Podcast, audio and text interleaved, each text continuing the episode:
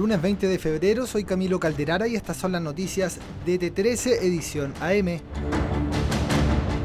CADEM.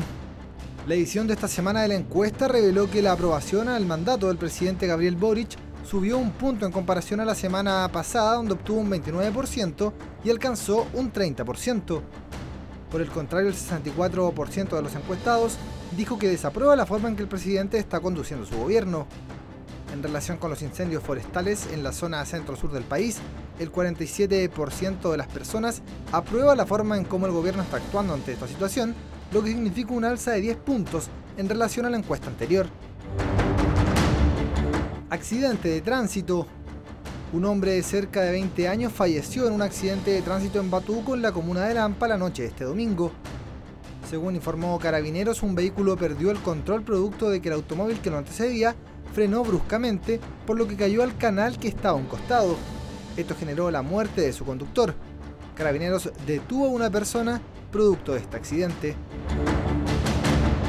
Partió la fiesta del verano. Este domingo comenzó el Festival de Viña del Mar 2023, certamen musical que se extenderá hasta el viernes 24 de febrero.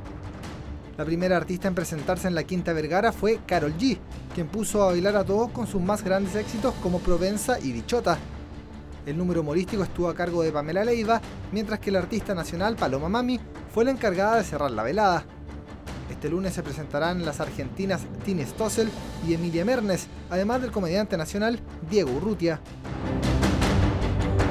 En el mundo, un fuerte temporal ha causado al menos 36 muertes durante este fin de semana en Brasil, donde se vio el Carnaval de Río.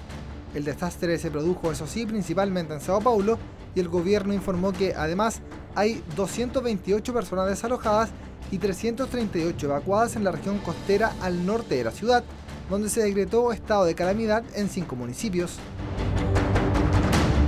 Deportes. Colo Colo no pudo ante Everton en el Estadio Monumental y empató 1 a 1 por la quinta fecha del torneo nacional.